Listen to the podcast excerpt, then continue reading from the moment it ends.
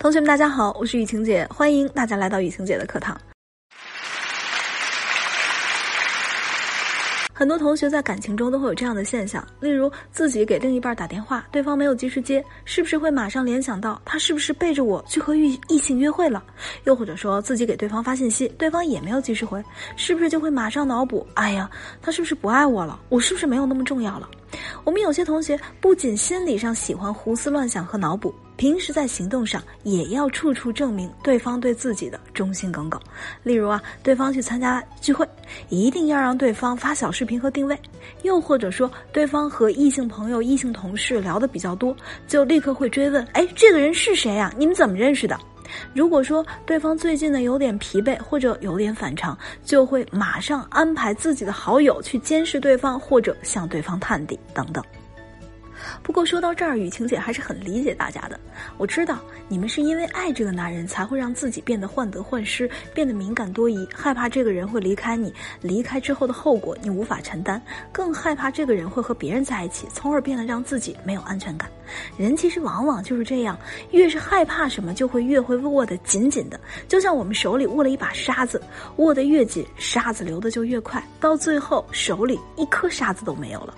那么，如果我们在感情中经常患得患失，我相信这个一定不是高价值的体现。没有高价值的体现，你的感情就一定会出现问题。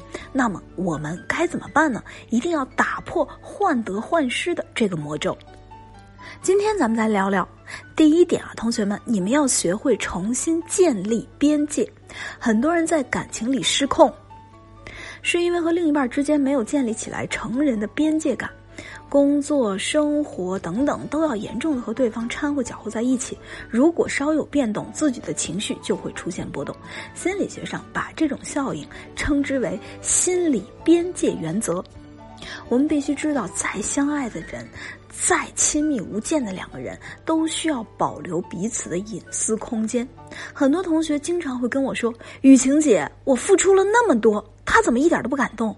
为什么他就不能让我看他的手机？我们都这么近了，为什么他每次出差，我跟他聊天，让他视频，让他说他在哪儿，他老是那么不愿意？我们不是亲密关系吗？诸如此类的行为，要知道这些都是缺少边界感。如果在相处中频繁出现的话，我相信是很容易给对方带来压力的，也很容易破坏你们的感情。就像很多同学总是希望可以看看男人的手机去一探究竟，可是你看了第一次就会想看第二次，有了第二次还会有第 n 次，其实背后潜藏着一种不好的动机。就是总是希望从对方身上发现一些什么不对劲儿的地方，然后呢，去一门心思的扎进去，即便没有发生，也会进行胡思乱想的脑补。同学，你是否发现了，所有这些没有分寸感的行为，都是让女人痛苦的根源？其实，在你患得患失的时候，你就可以完全直接表达给对方。例如，你可以这样说：“哎，亲爱的，你最近总是回来这么晚。”是不是工作上有什么不顺利？嗯，要不跟我说说？哎，自己憋着也不舒服嘛。而且呢，亲爱的人还担心你，对不对？直接表达出来，既让对方了解你的内心，过来安抚你，也省得你自己猜来猜去。同时呢，这个说法对方也比较好接受，因为你是站在他的角度去讲的，对不对？下面咱们来说第二点，那就是我们要学会建立自信心，找到自我的价值感。大部分缺乏安全感的人，往往内心深处是自卑的。他们认为自己的价值匹配不上对方，认为对方比自己拥有更高的在择偶方面的选择权，所以呢，常常会担心对方出轨，总是觉得说不定哪天对方就抛弃了自己了，转而去寻求价值更高的伴侣。于是，只能通过索取过度的情绪投资来。证明自己其实是被对方爱着的。要知道，无论是生活、工作还是爱情，患得患失最重要的原因就是认为自己德不配位，不够自信。举个大家都比较好容易的例子啊，比如说你是一个不大会开车的人，你手握着方向盘，总会担心自己下一秒是不是就撞到马路牙子了，是不是就撞了树了。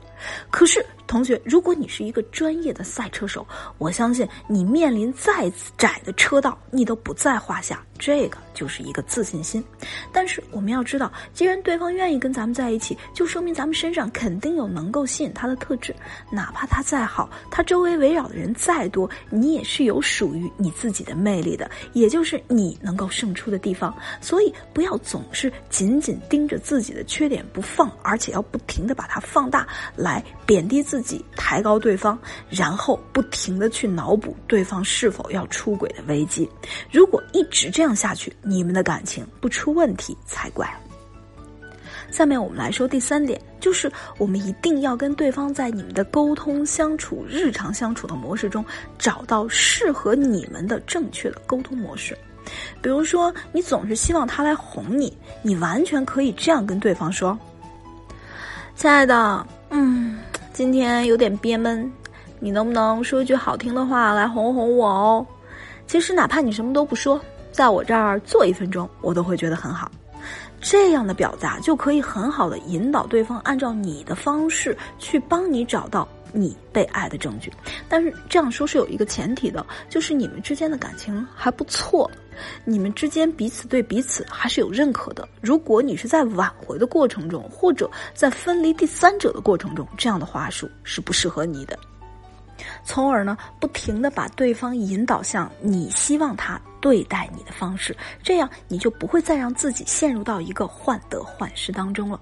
如果呢，你想了解更多，想彻底的掐灭自己的患得患失，也不用担心，你可以在主播简介下面或者在相册里找到雨晴姐的小秘书丹阳老师。丹阳老师是雨晴姐丹阳的汉语拼音的小写。同学们，下节课不见不散。